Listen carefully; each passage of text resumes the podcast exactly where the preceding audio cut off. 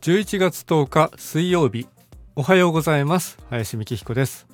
大阪の天気は晴れ。11時時点で気温17度湿度54%です。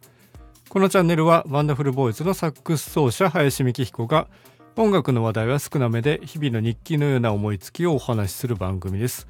今日は第274回モンベルの傘を改造したというお話で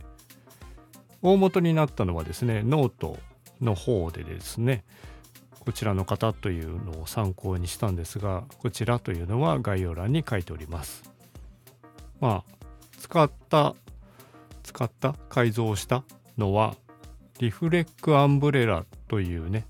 長傘とサンブロックアンブレラという日傘を持っているんですけど、まあ、実はもう一個普通の折りたたみ傘も持ってまして、まあ、そちらもやってもいいかなと思いつつまだやっておりませんが取って手で持つ柄の部分に紐をつけたよというそういうお話です。で、まあ、単純に紐をつけるにも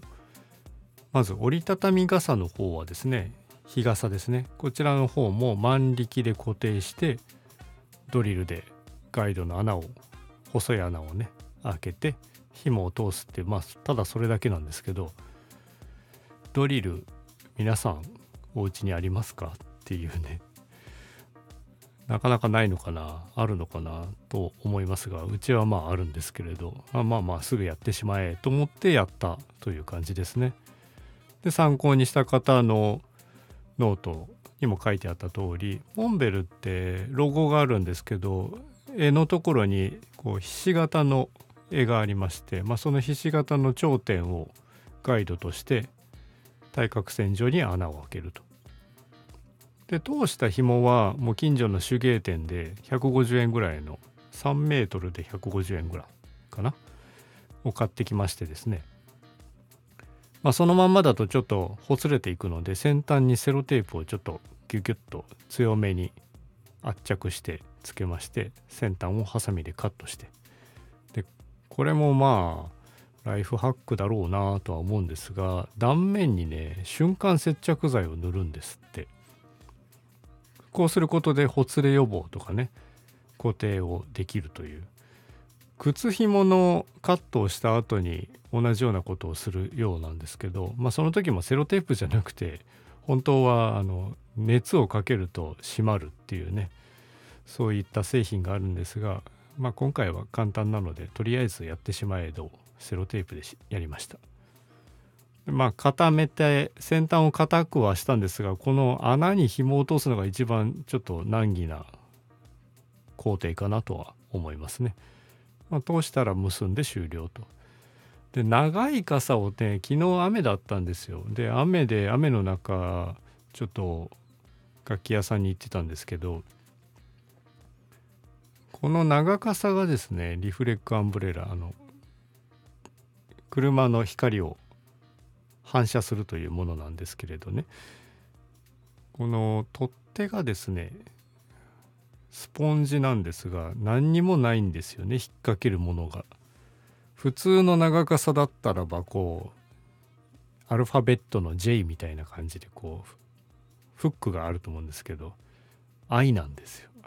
アルファベットの I なんで手で持つしかないと。